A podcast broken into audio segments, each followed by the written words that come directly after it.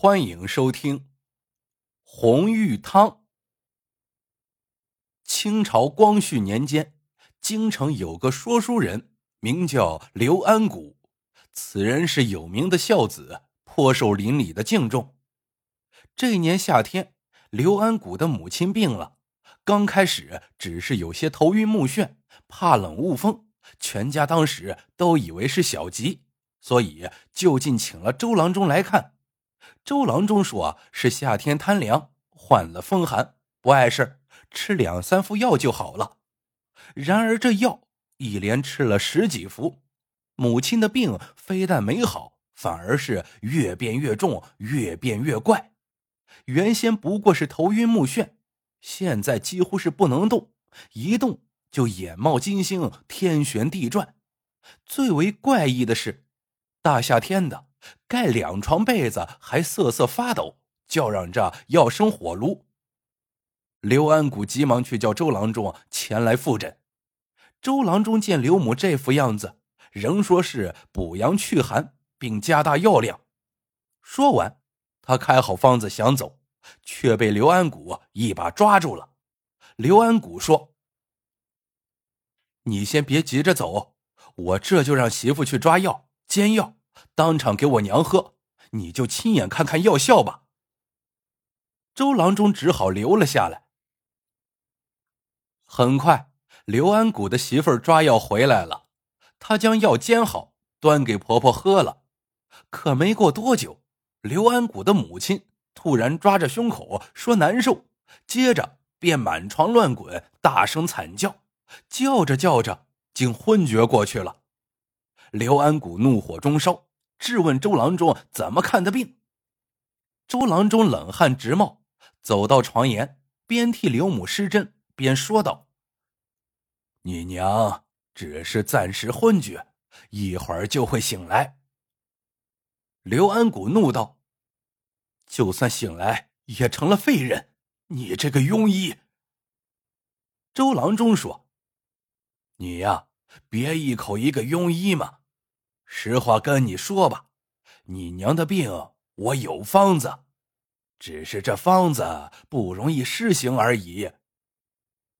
刘安谷忙问是什么方子，周郎中神秘兮兮的说：“这方子嘛，名叫红玉汤，是我呀从一部孤本医书中看到的。药方里的药就两味，所谓红。”就是红参，玉呢，就是骨肉。刘安谷不解的问：“骨肉是什么？”周郎中小声说：“这骨肉嘛，就是人的大腿肉。如果婆婆患病，最好呀是用儿媳的骨肉。”刘安谷一听，顿时吓得呆住了。两人正说着，刘母突然吐出几口痰，恢复了些许意识。周郎中不禁得意起来，说自己无论是开方子还是针灸，都绝非庸医可比。说完，他便扬长而去。当晚，刘安谷与他妻子睡意全无，一直讨论着这个惊世骇俗的红玉汤。两人是又焦虑又是恐惧，商量了半天也下不了这个决心。此时，睡在隔壁的刘母已经清醒过来，听到了儿子和儿媳的对话。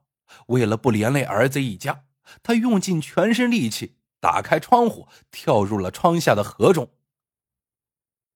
第二天一早，刘安谷见母亲房里窗户洞开，人却不翼而飞，料定昨晚他与媳妇儿谈论红玉汤之事，必是被母亲听到了。母亲未免拖累自己。跳河自尽了。想到这里，刘安谷不禁捶胸顿足，忙带着媳妇儿沿河去找母亲。几天后，两人走到了河的下游，仍然不见母亲的踪迹。正感绝望之时，一个船夫叫住了刘安谷：“你是刘安谷吧？说书的，我认得你。你是来找你娘的吧？你娘呢？是我救的。”他非但没死，反而还好了许多。他说：“呀，你是孝子，必沿河寻找，让我在此等你。”刘安谷夫妇一听，喜出望外，赶紧来到了船夫家中，见母亲的气色果然好了许多。刘安谷便问是怎么回事。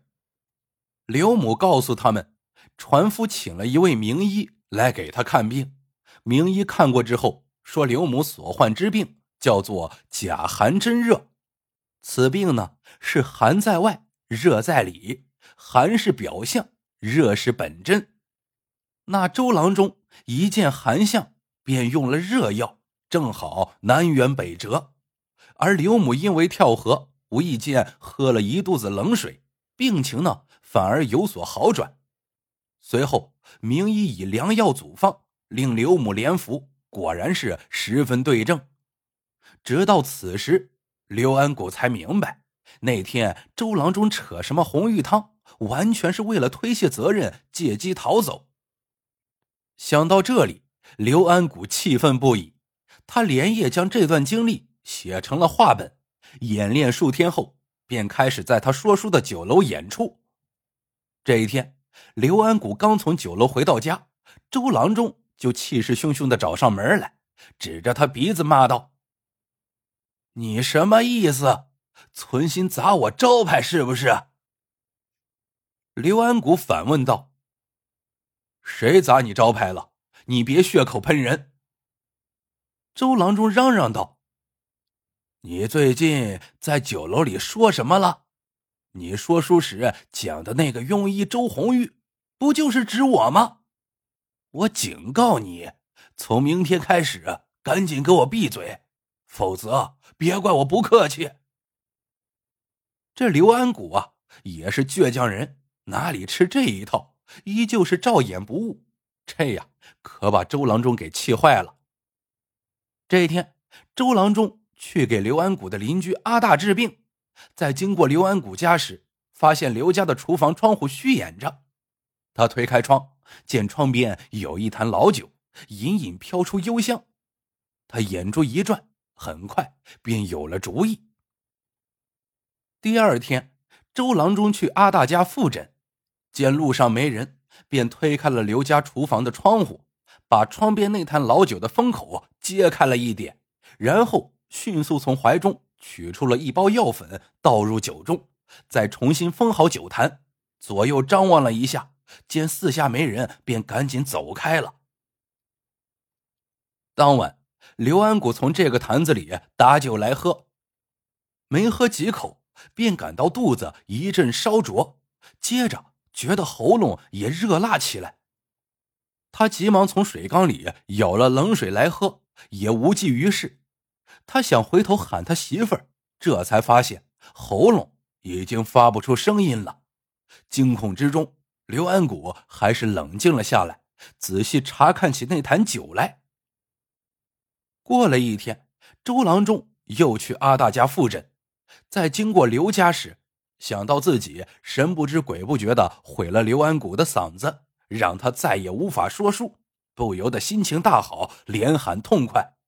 恰逢阿大的病有所好转，还多给了他银子，周郎中啊越发得意了。阿大热情的留他吃饭，周郎中假意推辞几句，便留了下来。席间，阿大不断举杯向周郎中敬酒，夸他妙手回春。替自己解除了病痛，几杯酒下肚之后，阿大突然问：“周郎中觉得这酒如何？”周郎中竖起大拇指，连声说道：“好酒，好酒。”阿大笑眯眯的说：“真是英雄所见略同啊！不瞒你说，我每回经过刘安谷家的厨房。”都会被这坛酒飘出的香味所吸引。今晚为了感谢你，我特意去刘家把酒讨来了。周郎中一听，惊道：“你说什么？这酒是刘安谷家的？是刘家厨房里的那坛酒？”阿大笑道：“是啊，这几天你来我家时，路过刘家的厨房。”是不是也被那酒香给迷倒了？周郎中大叫一声不好，惊恐的连连后退，来到墙根用手指拼命的抠着喉咙，想把酒吐出来。阿大不解道：“郎中这是为何？喝两杯就多了？”周郎中哪里还有兴致与阿大说话，胡乱摆了摆手，便往门外走。不料一开门，却见两个捕快堵在门口，正冷冷的瞪着他。周郎中心中害怕，下意识的又退回到了屋里。这时，便听到楼梯上响起了咚咚咚的脚步声。很快，就见刘安谷扶着县令走到了周郎中眼前。县令上下打量着周郎中，不温不火的说：“周郎中啊，刘家的酒如此美味，你怎么不好好享受，反而要吐掉呢？你看阿大喝的多开心呢！莫非你早就知道刘家的酒里有毒？”周郎中脸色惨白，哆哆嗦嗦的说不出话来。他抬头看看楼上，只见那楼板上到处都是大小不一的缝隙，可想而知，县令与刘安谷早已借着楼板间的缝隙看到了刚才发生的一切。县令接着说道：“早上，刘安谷与他夫人来衙门喊冤，他比划着说他的喉咙哑了。”是因为你在他的酒中下了毒。我问他有何证据，他说今晚在阿大家的楼上可以看到这么一出好戏。事已至此，周郎中只好向县令认罪求饶。